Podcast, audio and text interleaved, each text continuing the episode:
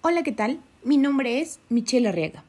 Esta vez hablaremos sobre la educación ambiental, la cual produce una inmensa tristeza, ya que pensar que la naturaleza habla mientras el género humano no la escucha para nada. Tú, sí, el que está escuchando este audio, no te des la vuelta, observa lo que está pasando a tu alrededor con el agua, los bosques, la contaminación del aire y ten los oídos muy atentos a los mensajes que nos manda la naturaleza. ¿Puedes oírlos? La problemática actual respecto a la contaminación y el cambio climático ha hecho que el medio ambiente esté en boca de todos y haya aumentado la preocupación de los ciudadanos por las posibles consecuencias que tiene un tratamiento nocivo al medio que nos rodea. Términos como desarrollo sostenible están sonando continuamente en los medios de comunicación y los distintos gobiernos del mundo, ya que intentan establecer medidas para llevarlo a cabo. Al ser un tema de actualidad y que nos concierne a todos, es importante que sea explicado y así conseguir que llegue a la población. Por ello, se crean campañas de sensibilización y concientización del medio ambiente, ya que la educación es fundamental para conseguir los objetivos propuestos. Y por ello surge una disciplina, que es la educación ambiental, la cual es un proceso que nos dura toda la vida y que tiene como objetivo impartir conciencia ambiental, conocimiento ecológico, actitudes y valores hacia el medio ambiente, para así tomar un compromiso de acciones y responsabilidades que tengan por el fin del uso racional de los recursos y así poder lograr un desarrollo adecuado y sostenible. Los objetivos de este tipo de educación son la toma de conciencia, los conocimientos, las actitudes, así como la capacidad de evaluación y la más importante, participación. Con esta desarrollaremos el sentido de responsabilidad para adoptar medidas adecuadas.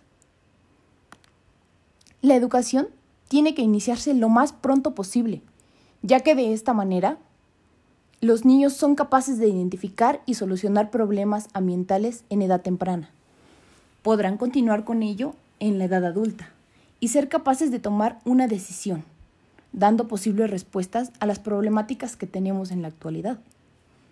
Además, es imprescindible que los niños se sensibilicen con el medio y opten por medios y hábitos sostenibles, ya que el concepto de desarrollo sostenible les afecta a ellos y tendrán que ser capaces de racionalizar sus recursos para no comprometer a futuras generaciones.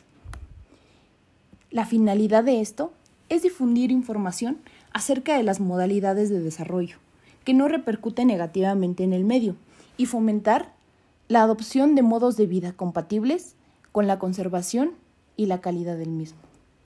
Así como mostrar con toda claridad la economía, la política, para así apoyarnos ecológicamente en este mundo moderno, ya que las decisiones y los comportamientos de todos los países pueden tener consecuencias de un alcance internacional. También debemos desarrollar el sentido de responsabilidad y solidaridad entre los países y las regiones como fundamento de un orden internacional que garantice la conservación y una mejora del ser humano. La educación deberá proporcionar medios que permitan comprender las relaciones entre diferentes factores físicos, biológicos y socioeconómicos del medio ambiente, así como su evolución en el tiempo y su modificación en el espacio. Desde siempre, la especie humana ha interrelacionado con el medio a lo modificado. Los problemas ambientales no son nuevos, sin embargo, lo que hace especialmente preocupante esta situación actual es la aceleración de estas modificaciones, su carácter masivo y sus consecuencias que estamos teniendo. Estos problemas ya no aparecen como independientes unos de otros, sino que constituyen elementos que se relacionan entre sí, configurando una realidad diferente a la simple acumulación de todos ellos. Por ello, Hoy en día podemos hablar de algo más que simples problemas ambientales. Nos enfrentamos a una auténtica crisis ambiental. A la gravedad de esta crisis se le manifiesta el carácter global. Sin embargo, no podemos limitarnos a percibir la crisis como conflicto, en el cual determinamos planteamientos sobre el mundo y sobre la vida que nos resultan inadecuados. Si no somos conscientes de que en el ambiente la crisis se considera y se desarrolla como soluciones innovadoras. Parece claro que tenemos ante todo el desafío de encontrar la crisis como ocasión, una ocasión para reinventar de una forma creativa nuestra manera de entender y relacionarnos con el mundo.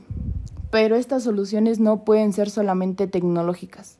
El desafío ambiental supone retos de valores a la sociedad contemporánea, ya que estos valores que sustentan las decisiones humanas están en raíz de la crisis ambiental. Las funciones de la educación ambiental, pues es un propósito fundamental de la educación para lograr que los individuos y las colectividades comprendan la naturaleza compleja del medio ambiente y adquieran los conocimientos y los valores para tener la habilidad práctica y participar responsablemente, eficazmente, en la prevención de la solución de problemas ambientales y la gestión de la calidad del medio ambiente. La educación ambiental resulta clave para comprender las relaciones existentes entre los sistemas naturales y sociales, así como para conseguir una percepción más clara de la importancia de los factores socioculturales en los problemas. Por lo tanto, la educación ambiental es más limitarse a un aspecto concreto de proceso educativo. Debe convertirse en la base privilegiada para elaborar un nuevo estilo de vida. Ha de ser la práctica educativa abierta a la vida social para que los miembros de la sociedad participen según sus posibilidades y la tarea compleja y solidaria de mejorar las relaciones entre la humanidad y su medio. Para lograr un cambio, tenemos que formarnos en esta etapa, que es conveniente para, para favorecer con profundidad, rigor, las actitudes y saber más sobre aquellos temas que afectan la participación y la toma de decisiones de los estudiantes en sus contextos de vida privada, pública, como los ciudadanos que son, y sobre aquellos contextos que les pueden afectar en un futuro, y lo cual obliga a incorporar en la formación los elementos para la reflexión, así como ya lo mencionaba, las actitudes y valores y sobre todo los procedimientos para actuar con conciencia. La ONU nos dirige como desarrollo de políticas ambientales a través de los trabajos de distintos organismos fundamentales. Tenemos que tener en cuenta que a pesar de que el término no gubernamental hace referencia a todas aquellas organizaciones que no están dentro del gobierno, tenemos un gran apoyo sobre ellas, la cual es la Agencia Española de Cooperación Internacional, que son organizaciones sin anónimo de lucro, que actúan indispensablemente de los estados, con el objetivo de cooperar al desarrollo de los países menos adelantados. También tenemos la ONGD, que es el grupo orientado a los labores relacionados con el desarrollo de ONG.